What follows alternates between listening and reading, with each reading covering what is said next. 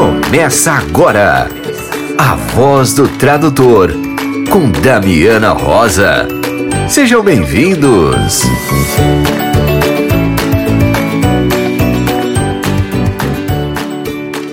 Olá, querido ouvinte da Voz do Tradutor. Aqui é a Damiana Rosa e no episódio de hoje você vai conferir. A Unesp abre concurso para professor assistente.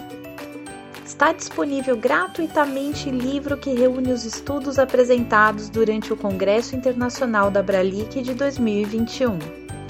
A dica de leitura da semana é com a Tasset Books. Danilo Nogueira e a matemática. Ana Júlia e tudo o que você queria saber sobre o que faz um consultor de audiodescrição. A nossa pausa para o café é com a colega intérprete Stephanie Teixeira, que diretamente de Montevidéu traz todas as informações necessárias para você participar do Congresso Uruguaio de Tradução e Interpretação, que começa agora em setembro em formato híbrido. E então, vamos lá? Damiana, quais são os assuntos desta semana? A Unesp está com edital aberto para concurso público de títulos e provas para provimento de um cargo de professor assistente, com titulação mínima de doutor em regime de turno completo na área de conhecimento linguística, letras e arte junto ao Departamento de Letras Modernas da Faculdade de Ciências e Letras do campus de Assis. As inscrições vão até o dia 30 de agosto. Para mais informações, e-mail de contato rh.assis.unesp.br. Nós vamos deixar na descrição do podcast o link direto para o edital. Está disponível para download grátis o volume Diálogos Transdisciplinares, Ciências Humanas, Cultura e Tecnologia. O livro traz artigos produzidos a partir dos estudos comparatistas socializados ao longo do Congresso Internacional da Bralic, realizado entre agosto e outubro de 2021. O livro conta com a organização de Adalto Locatelli Taufer, Andrei dos Santos Cunha e Bruno Costa Zito. O livro está disponível gratuitamente no site da editora Bestiário www.bestiario.com.br. Leitura da semana com a Tasset Books.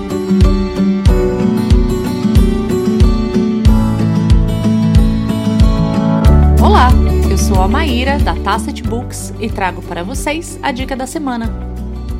O livro Sete Melhores Contos, de Júlia Lopes de Almeida, apresenta obras importantes dessa escritora brasileira, que foi uma das fundadoras da Academia Brasileira de Letras. Depois de anos de obscuridade, a autora vem sendo revisitada por uma nova geração sedenta por conhecer e saber mais sobre a história e o papel das mulheres na literatura brasileira. A obra de Júlia Lopes de Almeida é surpreendente e múltipla, indo desde o conto infantil ao horror. Neste livro, você ainda encontra a crônica A Mulher Brasileira, publicada em 1906 e que surpreende pela atualidade. Gostaram da dica? Para conhecer outros títulos da Tacit Books, acesse nosso site www.tacitbooks.com. Um grande abraço e boa leitura! O avesso da tradução com Danilo Nogueira. Milor Fernandes, que além de um grande humorista, era um mestre da língua portuguesa como falada no Brasil, uma vez afirmou que um texto em inglês é sempre mais longo do que o texto em português correspondente. O texto em inglês é mais longo do que o texto português correspondente, disse o Milor. Como prova, ele apresentou um exemplo. Veja lá. Once upon a time there was a little old man. Esse é um clássico, né? O, a frase inglesa tem 10 palavras e 36 caracteres. Caso não contemos os espaços, né? Em português o que dá? Em português dá Era uma vez um velhinho. Que tem só 5 palavras e 20 caracteres se a gente não contar os espaços. Claro, o Milor, que sabia das coisas, fez de propósito, escolhendo a dedo um exemplo para provar uma tese que ele, você e eu sabemos empiricamente que está errada. Porque todos nós sabemos que um texto português é mais longo do que o texto inglês correspondente, certo? A gente vê isso nas nossas traduções, certo? Mas qual a diferença? Se você tiver um texto de, digamos, mil palavras em inglês, quantas palavras esse texto vai dar na tradução para o português? Olha, isso é uma, uma coisa importante da gente saber. Porque a norma do, do mercado atualmente é calcular os preços no texto de partida. E alguns tradutores dizem que assim eles perdem porque o texto de chegada em português é sempre mais longo do que em inglês. É, vamos ver um pouquinho essa história, como é que fica. Faça essa pergunta num grupo de tradutores e você vai encontrar as mais diversas respostas. Um colega nosso, uma vez, disse que, na experiência dele, uma tradução para o português ficava ao menos 30% mais longa do que o original em inglês. Por que isso? Porque aquilo, porque o escambau A4, o diabo A4 também. Mas esse espírito suíno que vos fala no presente momento cismou de tirar essa história a limpo. Para tanto, exportei uma memória que eu tenho aqui e separei o inglês do português em arquivos Word diferentes. É uma operação muito fácil quando se sabe fazer, evidentemente, e quando a memória do Word Fast Classic, como era a que eu usei. Assim eu pude fazer umas continhas baseadas em dados e não em blá blá blá e exemplos viciados escolhidos ad hoc. Arredondando, a memória tinha 77 mil palavras em inglês e 85 mil em português. Um universo que, sem ser dos maiores, acho que dá uma boa ideia da situação. O cálculo mostra que o número de palavras aumentou pouco mais de 10% na tradução. Veja, a tradução, o português era a tradução do inglês. Troca de miúdos significa que, se você basear a contagem de palavras no português, tem que cobrar 10% a mais do que se cobrar pelo inglês. Só isso, não tem mais nada. Fácil. Quer dizer, não precisa brigar com o cliente. Olha, eu não vou pagar, cobrar pelo poder de partida que. Ah, a semana que vem eu volto a esse assunto fascinante, botando no meio da conversa o alemão e suas encantadoras centopeias verbais. Depois, mais uma aulinha de tradução do inglês para o português. Mas por hoje eu vou ficar por aqui. Espero que você tenha gostado e que não abandone. Eu preciso da sua companhia. Tchau, tchau. Acessibilidade com a professora Ana Júlia Perrotti.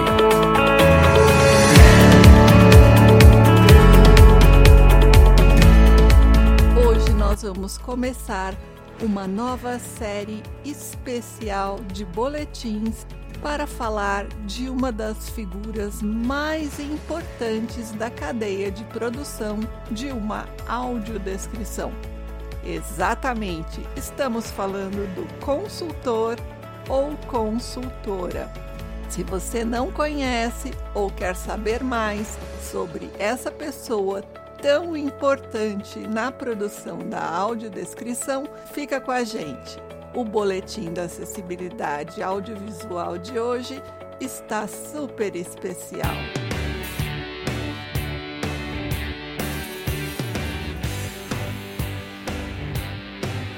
Nós vamos receber vários convidados que vão contar um pouquinho para você o que é, como funciona, quais são as funções e características de um consultor ou consultora em audiodescrição.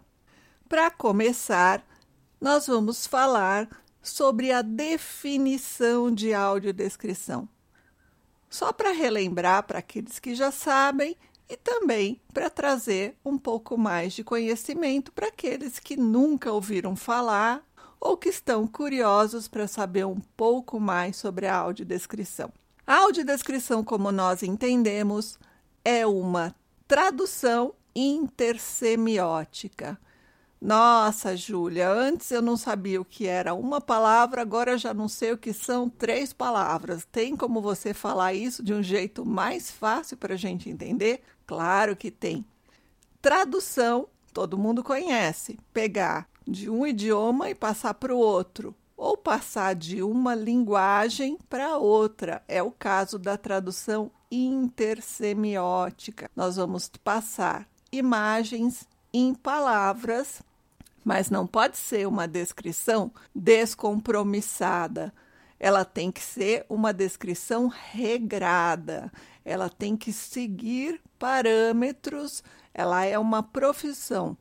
E como uma profissão, ela tem uma série de requisitos. Para começar, então, nós vamos trazer o nosso primeiro convidado para falar com você sobre consultoria em audiodescrição e depois eu vou contar um pouquinho mais sobre como funciona essa equipe. Nosso primeiro convidado super especial é o David Monteiro. O David vai falar com a gente diretamente de Salvador, lá na Bahia. Que delícia, David! Dá seu recado. Olá, sou David Monteiro, homem negro, cabelos e olhos pretos, nariz avantajados, lábios grossos. Sou uma pessoa magra. Tenho 38 anos, sou de Salvador, Bahia. Sou deficiente visual, diagnosticado com retinose pigmentar. Sou audiodescritor consultor há mais ou menos quatro anos, desde 2018. Né? Com isso, venho adquirindo algumas experiências, fazendo algumas consultorias de imagens estáticas, de museus, que é o que eu mais faço, e já fiz alguns vídeos também, né, alguns filmes, alguns curtas, né, algumas séries documentais. A audiodescrição para mim é onde eu enxergo através das palavras, né, através do áudio, através do texto, seja ele lido em braille, em tinta ou através da, do digital, né? Com a voz sintética ou não é onde faz as pessoas com deficiência visual enxergar. É muito importante, eu acho, que todos os produtos audiovisuais, seja ele imagens paradas ou em movimento, tem que ter audiodescrição. Né? Tem que ter acessibilidade para as pessoas com deficiência em si. Tenho vários projetos aí que ainda não foi para frente. Meu Instagram né, que eu esqueci de dizer que também sou fotógrafo, de minha fotografia é registro de um cego, um é o numeral mesmo, e tem algumas fotos lá com audiodescrição. Obrigado. Que coisa mais gostosa que é ouvir a voz do David, não é, gente?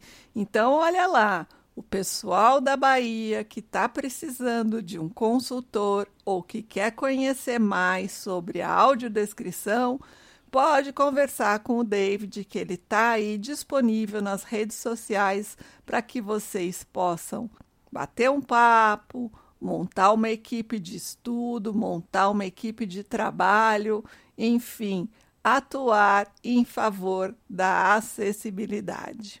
E por falar em atuar em favor da acessibilidade, nós vamos comentar com vocês um pouquinho mais sobre as características do consultor ou consultora, porque pode ter muita gente aqui que está escutando o boletim da acessibilidade audiovisual de hoje, super especial, com convidados maravilhosos, e se perguntando: puxa, será que eu posso trabalhar com consultoria? O que, que eu preciso fazer para ser um consultor ou uma consultora de audiodescrição?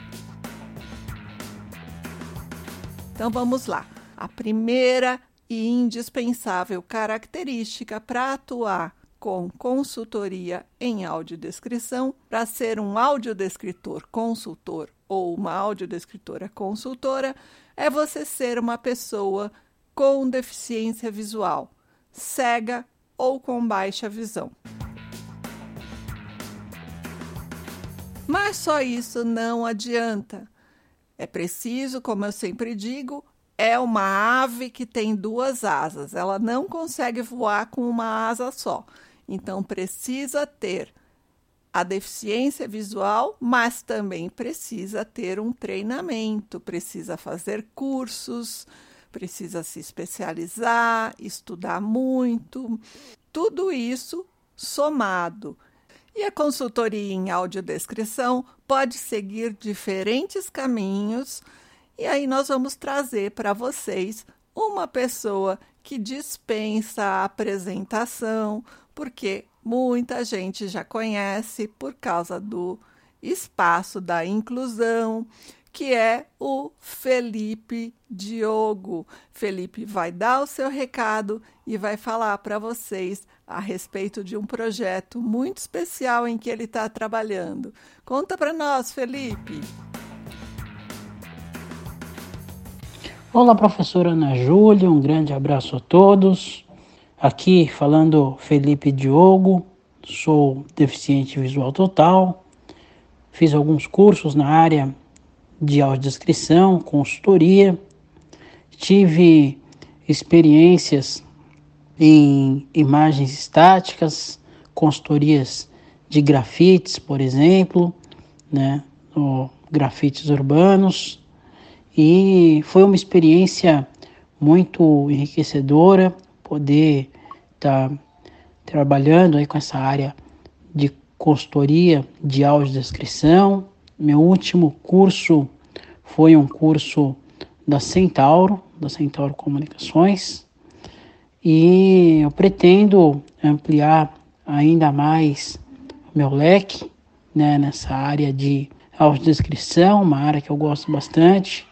Acho que é uma área que ainda vai progredir muito.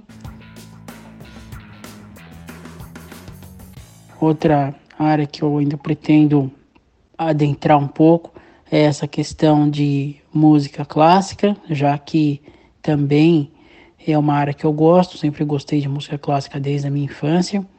Né? Sei que tem alguns, algumas pessoas que fazem essa área, para mim, as experiências que eu tive, que eu pude fazer, consultoria de audiodescrição, nessa área aí de imagens estáticas, foram bem bacanas também nos trabalhos do curso da Centauro, curso com a professora Ana Júlia, é, auxiliar o pessoal, foi bem interessante e bem legal aí para todos. Espero que a audiodescrição né, esteja cada vez mais presente em todos os eventos, em todas as exposições, que a audiodescrição se torne cada dia mais uma realidade aí em todos os sentidos para as pessoas com deficiência visual, para o idoso, para a pessoa que tem dislexia, enfim, para toda a sociedade que a audiodescrição possa contemplar. Para você que tem interesse, procure a audiodescrição, conheça, né, que realmente você vai ter aí uma boa experiência e gostar muito desta área tão legal, que ao mesmo tempo você aprende tanto, que é a questão da audiodescrição. Muito obrigado a todos e um grande abraço. Ah, o Felipe é incrível, né? Ele tem uma voz, uma dicção, uma conversa e dá o seu recado como ninguém. E para fechar com chave de ouro esta edição Mega Master Blaster especial do Boletim da Acessibilidade Audiovisual, eu vou trazer para falar especialmente com você uma pessoa que eu já conheço há muito tempo, que foi minha aluna no curso de especialização em tradução lá na Unibero, isso há acho que uma década mais ou menos. Éramos crianças ainda nessa época. Depois foi minha colega quando eu estava fazendo doutorado na USP, ela estava fazendo mestrado e depois disso, nos reencontramos em vários eventos. Ela também está sempre trabalhando em organizações, instituições, faculdades, está o tempo todo super atuante. Para quem ainda não conseguiu adivinhar quem é essa nossa super convidada, charmosa, inteligente e que vai falar sobre consultoria em audiodescrição, vamos lá! Deixa eu parar de fazer você morrer de curiosidade e vamos receber nossa querida convidada surpresa de hoje. Olá, meu nome é Lara, vou me autodescrever. Eu sou uma mulher negra, cabelos cacheados na altura do ombro. Um, no momento tô com batom vermelho, uma blusa que tem um, uma tentativa de efeito de tie-dye. A parte de baixo é mostarda, depois branco e rosa. Ao fundo, uma parede branca e um pedaço de um sofá preto. Bom, vou falar um pouquinho então sobre é, a importância do trabalho né, de consultoria de audiodescrição. Um, eu já trabalho com consultoria de audiodescrição mais ou menos desde 2016 e tem vários trabalhos dos quais assim eu me orgulho bastante, mas eu pontuaria um, a consultoria do espetáculo Fantasma da Ópera, que é, é um musical que eu já conhecia, eu tinha lido romance, e sempre gostei muito, né, das, das músicas desse espetáculo, então me, foi muito prazeroso, assim, para mim.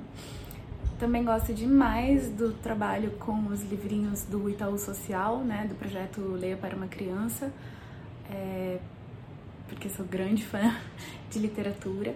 E o meu trabalho, assim, mais frequente, que já vem se estendendo aí por quase três anos, é, são as consultorias de videoaulas, né, da Univesp.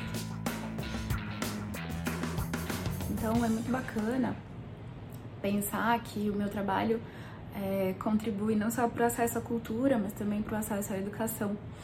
É, eu só percebi quanta coisa faltou para mim na escola é, depois que eu fui estudar um pouco mais e ver que, poxa, é, se a gente fala sobre educação de qualidade, né, sobre a importância dos recursos de acessibilidade, é, a gente tem que contar com a audiodescrição, né? Então, esse trabalho da Univesp é um trabalho do qual eu me orgulho muito.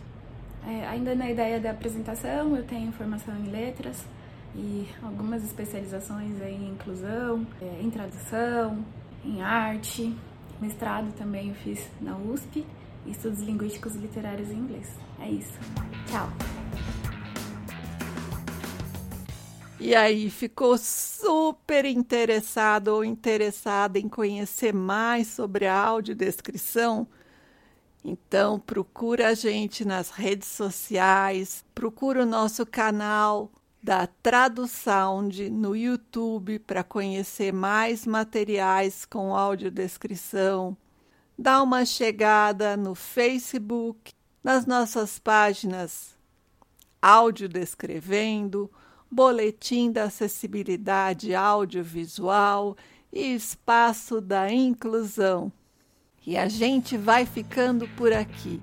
O Boletim da Acessibilidade Audiovisual de hoje teve a participação super especial de David Monteiro, Felipe Diogo e Lara Souto Santana. Ah, que tal uma pausa para o café? Na voz do tradutor, entrevista. Hoje a pausa para o café está cheia de novidades com uma colega que já esteve aqui, mas faz muito tempo. Eu estou muito feliz de, de tê-la aqui de volta. Stephanie Teixeira, seja bem-vinda à Voz do Tradutor novamente. Oi, Damiana, tudo bem? Muito obrigada pelo convite. Prazer é todo meu, estou muito contente de estar aqui de novo. Stephanie, você veio aqui já faz tempo, hein, menina? Você não pode ficar assim, tanto tempo sem tomar café com a gente. Eu lembro que você esteve aqui para contar sobre um evento que você estava organizando na época. Você estava também com um projeto de um podcast. Né? E, bom, eu queria para o pessoal que, nossa, né, eu, lembro, esse nome não me é estranho, né? Ou para os novos ouvintes que chegaram depois, conhecerem um pouquinho melhor você, queria que você contasse um pouquinho da sua história, né? É, a sua, que a Stephanie não está no Brasil, né? Queria que você contasse um pouco dessa sua história com o Uruguai e também que você contasse aí um pouco do seu amor pela interpretação, né, Stephanie? Sim, com certeza. Bom, como eu disse, um prazer estar aqui de novo e é verdade, eu tenho que voltar com mais frequência para o café. Faz muito tempo que a gente não falava aqui neste espaço. Então, é, para quem não lembra, ou para os novos ouvintes, como você comentou, meu nome é Stephanie, eu sou tradutora e intérprete gaúcha, mas morando no Uruguai. Uh, eu moro aqui há 10 anos já, a minha família toda é do Uruguai, então, na verdade, eu sou a única brasileira da família, me criei na fronteira, no Chuí, é uma cidadezinha bem pequena, bem ao sul do Brasil. E, bom, desde que eu comecei a pensar em fazer faculdade, eu acabei me direcionando mais para o Uruguai, foi por isso que eu me formei aqui e acabei ficando depois por opção, por trabalho, por um monte de coisa. Então a minha base é Montevidéu, se bem que eu estou o tempo todo indo para a fronteira voltando para minha cidade natal. De fato, acabei de voltar hoje lá de Santa Vitória, que é onde eu nasci. Um, e tenho muitos colegas e trabalho bastante com o mercado do Brasil, então eu sinto que além da ponte que a gente já é como tradutor e como intérprete, eu tenho muito essa vontade de criar uma ponte aqui nas nossas regiões, de aproximar muito mais os tradutores e intérpretes do Brasil com os do Uruguai e também com os da Argentina. E aí, nessa parte, me ajuda a Paula, minha colega que organizou o evento, sobre o qual a gente vai falar aqui um pouquinho mais para frente, em criar esses laços, assim, porque a gente tem muita experiência para trocar, muita figurinha para trocar, e às vezes essas comunicações não são tão naturais quanto deveriam, ou pelo menos eu acho que assim deveria ser. Então, bom, essas é são as minhas paixões e inquietudes. É verdade, eu acho que a gente, é, mesmo nós, é, nós temos tantos tradutores e intérpretes de espanhol no Brasil, né? Mas eu sinto que ainda existe, parece que um muro que nos separa, né, Stephanie? Eu, quando eu estive no Uruguai, é, eu senti como se eu estivesse na minha casa, né? A nossa cultura ela tem um laço, né? É, é um pouco como a sua história, né? Gaúcha, é, como Jorge Drexler fala, né? Eu não sei de onde sou e minha casa está na fronteira, né? Tem isso. É, a nossa história ela se mistura em alguns momentos, mas parece que existe um muro linguístico, apesar da nossa cultura ser tão parecida. Nós temos tantos profissionais que trabalham com espanhol no Brasil, tantos profissionais que trabalham com o português na Argentina e no Uruguai, mas parece que algo ainda nos separa, né, Stephanie? Com certeza. Sim, eu tenho vivenciado isso bastante e principalmente eu acho que de cá para lá também, do Uruguai para o Brasil, porque eu me aproximei das associações, eu sou membro do Sintra, da Bratis, eu estou o tempo todo em contato com colegas, com professores e com muita gente do Brasil. Isso me parece muito natural. Eu não, não imagino, vamos dizer assim, o meu dia a dia sem comunicação constante com muita gente com a que eu trabalho de lá. Mas já me abordaram vários colegas aqui para me perguntar justamente recomendações e, e, tal sobre cursos, sobre professores, sobre associações, sobre o que fazer e o que não fazer do Brasil. E eles falam como se fosse um mundo assim muito afastado, como se eu tivesse aqui no Uruguai, sei lá, olhando para o Portugal, que também não deveria ser afastado, até que a gente tenha a Aptrad, né? E, e, e, a gente tem esse contato também, mas daqui parece como se o Brasil estivesse muito longe, sendo que não está nem em termos geográficos, nem culturais, como você estava comentando. E, enfim, eu acho que a gente tem que meio que tentar diminuir essas distâncias, ou pelo menos caminhar um pouco mais os dois para se encontrar em um ponto ali em comum. Eu sinto que a gente fica sabendo mais dos eventos da Europa, por exemplo, da América do Norte, do que os eventos de tradução dos nossos países vizinhos.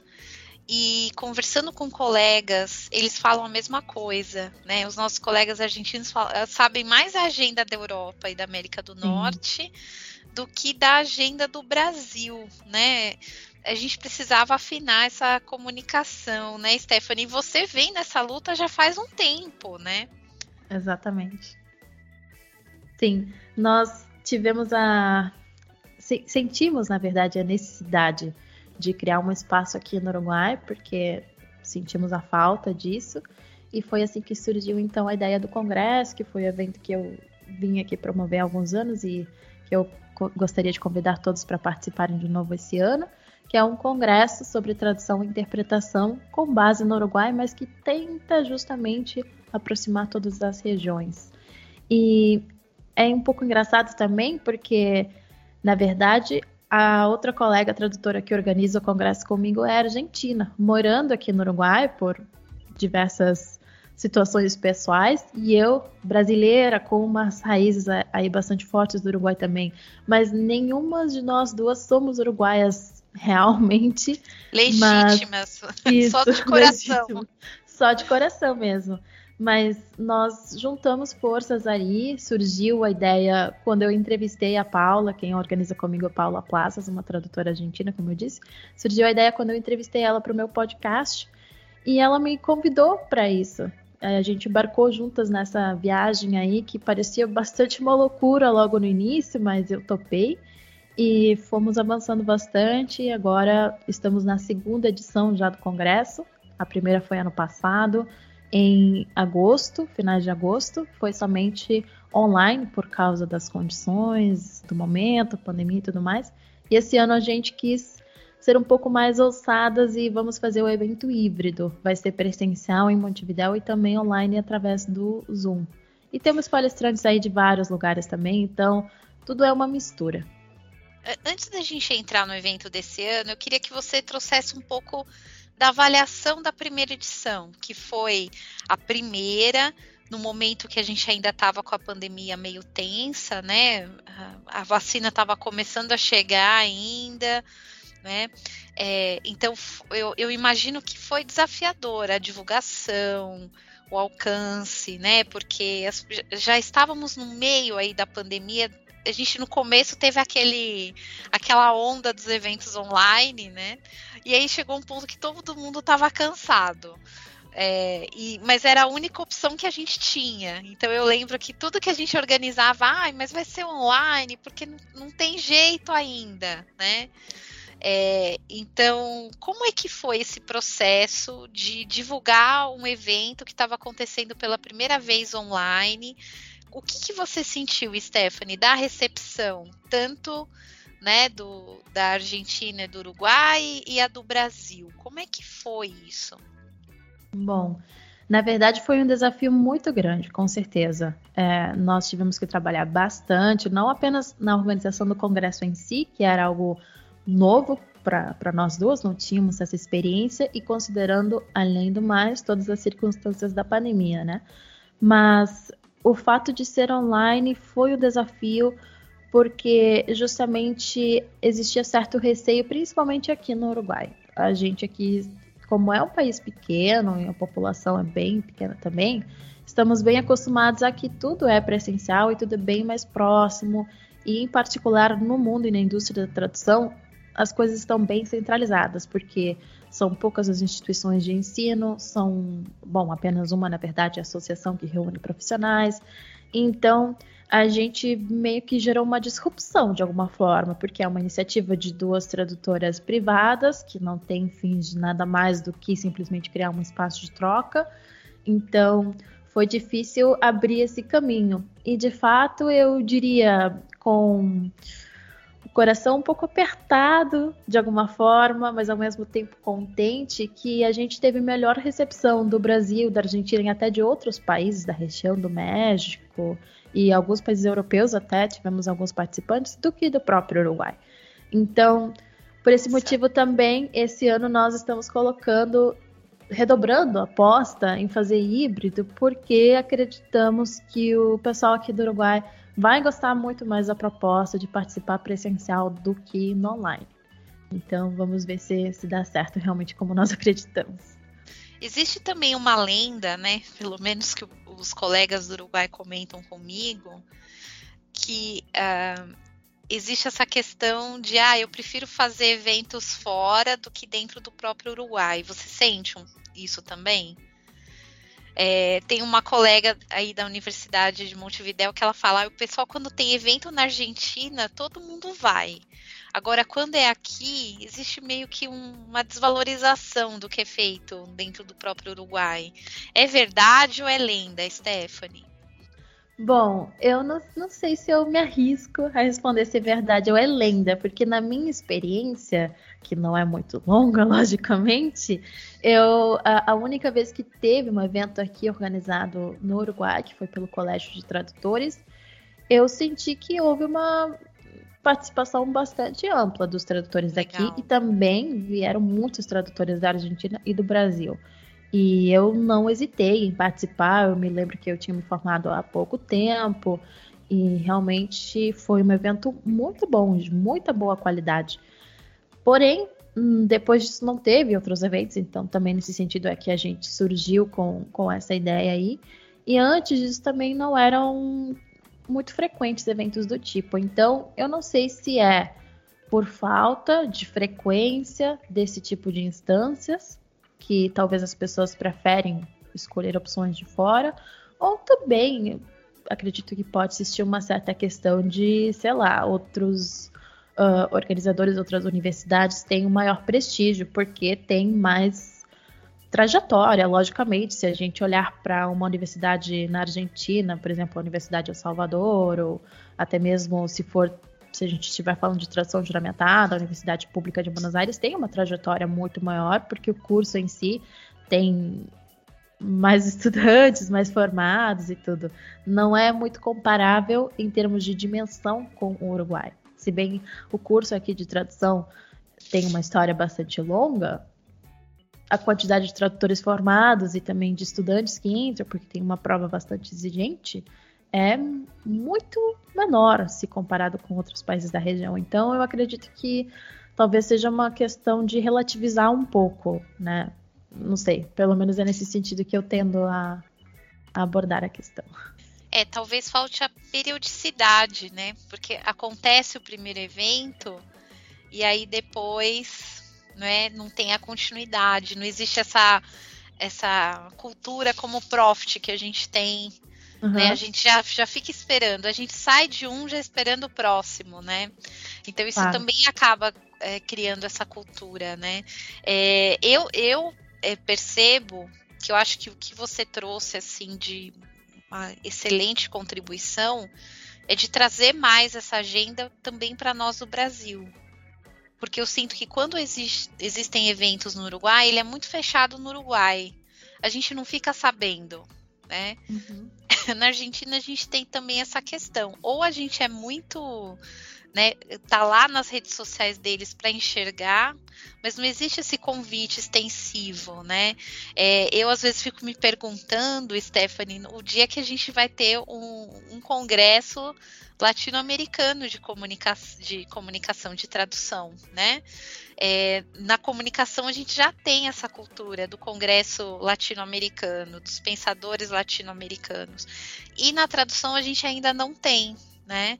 Eu acho que você está sendo visionária, você e a Paula, né? Porque eu acho que é uma sementinha aí que vocês estão plantando e que pode virar algo nesse sentido, né? Quem sabe?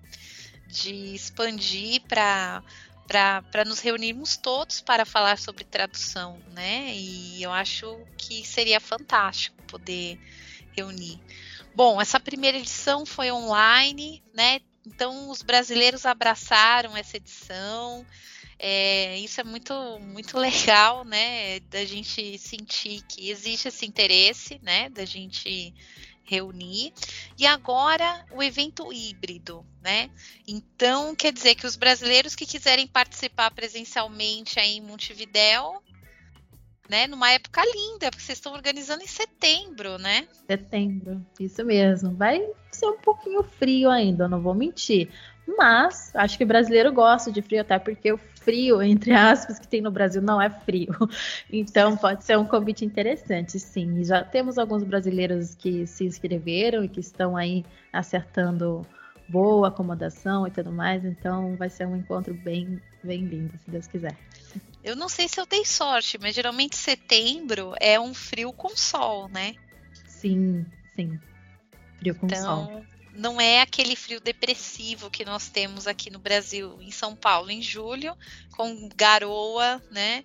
Já uhum. é, é, é, um, é, é um friozinho com sol, é um clima muito gostoso. Eu tenho um grande carinho por Montevidéu. É, espero retornar em breve, quem sabe, né? Se não for para esse evento, para o próximo vai, hein, Stephanie? Ah, com certeza. Mais do que convidada, estamos esperando aqui.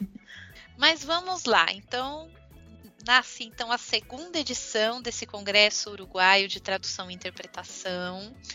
É, que vai acontecer e vai iniciar no dia 3 de setembro, né, uhum. de 2022. É, e vocês estão com uma programação aí bem intensa, né? É, é, eu queria conversar com você um pouquinho sobre essa programação e sobre os convidados. Eu vi que tem, tem brasileiros, né, também na, na programação.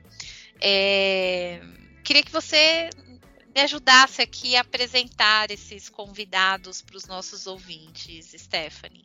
Claro, Damiana, sim. Bom, então, como você falou, o congresso esse ano será dia 3 de setembro, que é um sábado, e a gente planejou uma jornada muito intensa. Vai começar cedo, vai ter, lógico, várias pausas para café e fazer networking, que é muito importante nesse tipo de evento, e uma pausa para o almoço também, mas a gente vai trabalhar bastante, porque acreditamos que era importante aproveitar o dia justamente dessa, dessa instância híbrida ao máximo. E, bom, nós colocamos a. Fizemos, na verdade, um chamado para receber propostas de palestras, recebemos muitas, todas muito boas, de diversos assuntos. Então, o processo já de, de avaliação e de escolha dessas palestras e dos palestrantes foi bem difícil, mas conseguimos fechar um programa que tem uh, vários temas diferentes e vários temas também vinculados com a atualidade, justamente, disso que a gente está vivenciando agora, essa nova normalidade, novas questões que foram surgindo a partir da pandemia e tudo isso que a gente está atravessando agora. Então, bom, temos vários palestrantes que são do Uruguai, muitos da Argentina, do Brasil também. E, por exemplo, a gente vai começar a programação falando sobre o desenvolvimento da carreira temos esse ano uma abordagem bastante assim para esse lado de um, profissionais que estão começando, não necessariamente na carreira, mas sim começando a se desenvolver mais, talvez como autônomos e querem procurar outro tipo de perspectivas diferentes. Então, por exemplo, essa primeira palestra será sobre como implementar a metodologia ágil na nossa carreira como profissional da tradução e da interpretação. Depois temos mais também algumas ah, palestras sobre só... recursos tecnológicos. Deixa Sim. eu só fazer o parênteses aqui, que essa palestra vocês trouxeram uma psicóloga, né? Para abordar essa questão é, da, da, do plano de carreira, que é uma das coisas que eu bato muito pé, viu, é, Stephanie? Essa questão que quem está iniciando a carreira tem que ter um plano de carreira e quem já está na carreira também tem que ter um plano de carreira né? Porque a gente tem que sempre se manter em crescimento, né? A gente uhum. tem que sempre procurar ser melhor. E num mundo extremamente complexo que nós estamos vivendo agora, né? Eu achei muito certeiro. Vocês já darem o pé direito aí do evento com uma psicóloga falando sobre desenvolvimento de carreira. Eu acho que nunca tivemos, pelo menos nos eventos que eu participei, geralmente é o tradutor falando com o tradutor, mas nunca tivemos uma psicóloga falando sobre plano de carreira. Eu acho que vocês estão sendo bem inovadoras aí. Né? Aí vamos lá, é, chegamos aí com, com uma palestra sobre recursos tecnológicos, né? Que eu tinha te cortado. Não, sem problema, não, muito pertinente seu comentário. Não, e adicionar também a isso que é uma psicóloga, mas que trabalha em uma agência de tradução, muito importante. Então, ela tem esse olhar também de dentro, justamente de como é a nossa o desenvolvimento da carreira de um tradutor. Então, eu acho que ela vai ter bastante para contribuir aí com. Bom, e depois, como eu estava comentando, uso de recursos tecnológicos também para tradução. Temos aqui uma palestrante que é uruguaia, mas que fez mestrado e doutorado na Universidade de Geneva, na Suíça, e se especializou justamente nisso. Então, também tenho certeza que ela vai trazer muitas novidades aí. nesse sentido. E... e ela vai falar de corpos, né? Que é um tema assim que eu tenho conversado muito com os colegas. Acho que todos nós vamos ter que nos debruçar mais sobre o uso do corpus, porque eu vejo que é o futuro da tradução. Né? Alguém Sim. vai ter que orquestrar essas inteligências artificiais e quem vai fazer isso são, são os humanos e são os tradutores humanos que manjam de corpos e sabem usar e, e fazer, né, produzir corpos complexos, né? E aí vem uma tradutora pública falando sobre isso, Georgina Ceruti. Gente, vocês estão sentindo que essa programação em bom português está do balacobaco, né? E aí, bom, é, vai seguindo aí o finzinho da manhã, depois do café da manhã, vocês vão falar sobre o contexto da tradução no pós-pandemia, né? Com o Gustavo Mendes. Isso, e ele, ele na verdade é tradutor e também é project manager, então ele vai falar um pouco também dessa perspectiva de como gerenciar projetos agora nesse mundo novo, né, após a pandemia. Então, como é a organização nesse sentido e tudo mais, acho que vai ser bastante interessante porque acredito que várias coisas mudaram e continuarão mudando, porque é bastante dinâmico. E também tem muitos tradutores, pelo menos pelo que eu tenho visto, que acabam transicionando a uh, lidar ou gerir projetos depois de um certo ponto na carreira. Então, eu acho que é um, um assunto bem interessante também sim, os projetos estão ficando cada vez mais complexos. A Ana Júlia, agora tudo ela pergunta: isso é do AP ou do PP, né? É do antes da pandemia ou do pós-pandemia? Porque foi um divisor de águas, assim, está sendo ainda, né? Sim. E ainda para concluir ali amanhã, meio-dia, vai ter Dilma Machado e Débora Cornélio, que são duas queridas assim da tradução audiovisual, falando sobre legenda e dublagem. Exato, sim. A Dilma vai ser a única palestrante que vai repetir aqui no nosso congresso. Ela já participou ano passado, fazendo também uma palestra, mas junto com Natália Estrela, outra referente também do mundo da, sim da tradição audiovisual no Brasil, e todo mundo adorou a palestra delas. Então, quando a gente recebeu a proposta, dessa vez da Dilma, junto com a Débora, não duvidamos nem um segundo, porque foi um sucesso total. E, lógico, ela sempre tem bastante para contribuir sobre a área, e é uma pergunta bem bem polêmica essa que elas estão colocando aqui, se legendagem e dublagem é uma questão de preferência. Até porque a gente tem que fazer bastante esse trabalho e esse esforço de educar os clientes, lógico que não com grandes casas de dublagem ou de legendagem, mas sim com, com clientes finais, ou clientes um pouco menores, ou às vezes, que não entendem a diferença, nem para que, que se usa uma, para que, que se usa outra, nem sempre a preferência, nem, nem às vezes do cliente, nem do tradutor, né? Não é que a gente vai fazer o que, que a gente quer, simplesmente porque sim. Então, é importante saber diferenciar isso, né? E elas vão falar em conjunto, uma mais especializada numa área e outra na outra. Acho que vai ser muito legal. Bom, aí tem aquela pausa para o almoço, que vai ser. Adorei que vocês fizeram um pouquinho maior, porque né, no Uruguai se come muito bem, né? Tem que ter uma pausa para o almoço para dar tempo de. Né? Pena quem vai estar online, né? A gente só vai ficar sonhando com a parricha, né? Mas tudo bem. Aí, às duas horas, vem a Florência Riquel, né, que vai falar sobre saídas profissionais 2.0.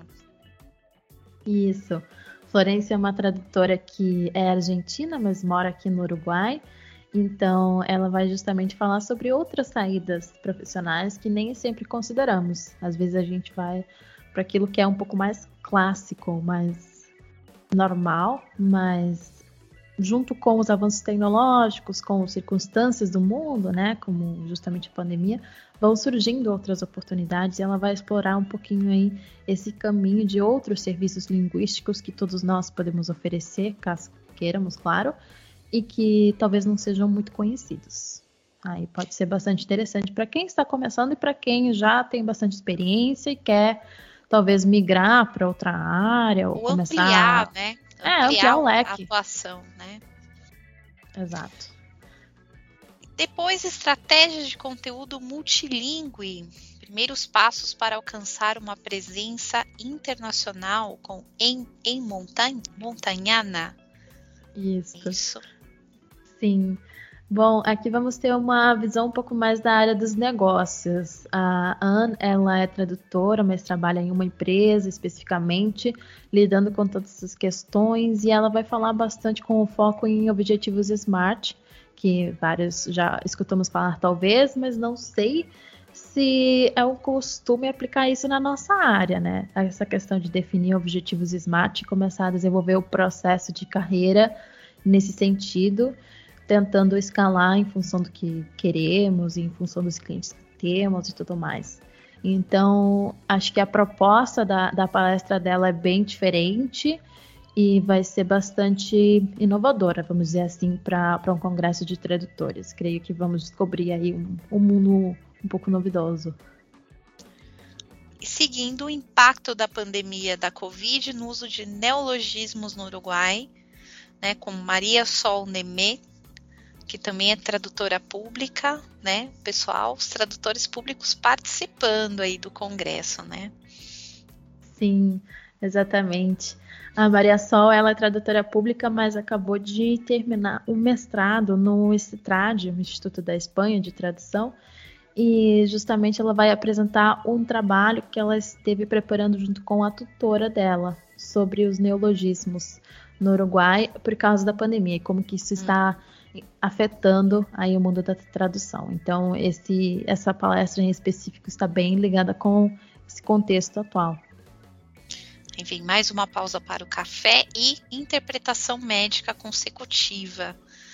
Né, que nossa, eu acho que, bom, não só interpretação, mas tudo, né? A gente, nessa época de pandemia, trabalhamos muito com vocabulário médico, então acho que vai ser uma palestra que vai interessar aos intérpretes e também aos tradutores, né? Sim, com certeza. E vai ser bem interessante porque essa intérprete, ela tem muitas horas de experiência nessa modalidade especificamente de consecutiva médica e também ela vai abordar a questão do trauma vicário, mas no mundo online, de sentir esse trauma, como que nós intérpretes neste cenário, neste contexto específico de interpretação médica, podemos lidar com tudo que isso gera no nosso emocional, como gerir essas emoções estando a tanta distância, na verdade, das outras pessoas envolvidas nessa interpretação. Então, eu acredito que é um tema que vai ser bem interessante, vem assim, de, de, mexer bastante com, com todos nós e creio que muitos vão se sentir identificados, até porque, que nem você comentou, durante a pandemia acho que muitos eventos, congressos, conferências, webinários, reuniões e atendimentos médicos surgiram nessa área, muito direcionados para a área médica. Então, quem já não se especializava, acho que acabou pegando gostinho ali pela área médica. É, foi punk, né? Sim. Foi bem punk. Ainda está sendo, né? E a seguir, novas tecnologias das instituições, então aí as novidades da, da Argentina, né, com a assinatura digital. Isso. A Maria Florência é presidente do Colégio de Tradutores Públicos de La Plata, na Argentina. E ela vai apresentar esse tema que, pelo menos para o Uruguai, é de grande interesse, porque a gente está um pouco, assim, com o pé atrás nisso e bastante demorado, o que traria muita agilidade para o processo. Não sei ao certo qual é a situação no Brasil, mas na Argentina, eles implementaram já a assinatura digital para as traduções públicas ou traduções juramentadas. Eu acho que funciona muito bem. Então, ela vai compartilhar justamente uh, como que é o processo lá e tomara que a gente aprenda bastante para implementar em outros países, que eu acho que é um, uma coisa muito certeira. É, aqui no Brasil existia um medo bem grande dessa certificação digital, é, só que a pandemia não deu outra opção, né? Então, é, quase todos os tradutores já estão adaptados e aptos para trabalhar com certificação digital, mas é, com certeza vai ser interessante ver ah, ah, os processos tanto da Argentina como do Uruguai nesse aspecto, né? É, como, como que vai ser esse processo, se é parecido, se é diferente, o que pode melhorar. Eu acho que sempre é bem válido a gente aprender com os vizinhos, né? E por claro. fim, né, vocês vão fechar com uma chave de ouro esse, esse evento, esse congresso, falando de melhora contínua, né? Que eu acho que é o que nos faz sobreviver no mercado, né, Stephanie? Sim, concordo plenamente. Sim, a gente escolheu essa palestra justamente para fechar com chave de ouro, porque acho que é um tema que precisa estar na agenda de todos nós o tempo todo, muito presente. E eu tenho bastante uh, expectativas aqui nessa palestra, é, justamente como o nome da palestra diz, que é melhora contínua, e em espanhol se hace caminho al andar, indica bem isso, que a gente está o tempo todo evoluindo, o mundo é muito dinâmico e a nossa indústria também é muito dinâmica, além de nós sermos seres em construção e dinâmicos. Então, tem que acompassar isso, com certeza. E tomara que a gente aprenda bastante dicas aí para lidar com esse aprendizado. Bom, agora vamos àquelas perguntas práticas, porque eu sei que o ouvinte já está lá, né, procurando, querendo se inscrever, querendo saber como faz, né? É, se eu estou aqui no Brasil, Stephanie, eu quero uhum. participar do, desse congresso de tradução. Como que eu faço a inscrição? Qual que é o valor do pagamento? Como que vai funcionar essa parte prática, assim, para eu garantir a minha vaga no evento? Perfeito. Bom, é, tudo é através do nosso site. O site é www.congressodetraduccion.com em espanhol, gente, com um só S uh, Congresso, tradução com dois C. Uh, esse é o site do nosso congresso e ali a gente tem todas as informações dos palestrantes, dos apoiadores, patrocinadores na página inicial. Depois temos o programa completinho, que é tudo que a gente estava comentando aqui com a Damiana sobre os palestrantes. E depois tem a aba de as tarifas e da inscrição. A inscrição é feita mesmo pelo site, é um formulário bem simples. É, inicialmente só necessário preencher nome, e-mail, para a gente confirmar justamente que é uma pessoa que está comprando. Né? Então vocês vão receber um e-mail, no e-mail de vocês tem um link, vocês vão clicar nesse link e vai voltar para o site para terminar de preencher o resto das informações necessárias, que é justamente o tipo de modalidade. Pode ser presencial ou pode ser online. E depois, para escolher o tipo de ingresso, temos ingressos gerais, temos ingressos para estudantes, qualquer estudante do país que for, do tipo de curso que for, seja curso universitário de graduação, de pós, curso livre, o que for, terá acesso a esse desconto. Simplesmente tem que colocar lá no momento que o formulário solicitar algum tipo de comprovante de que está estudando no momento, para ter acesso a esse desconto, esse valor reduzido.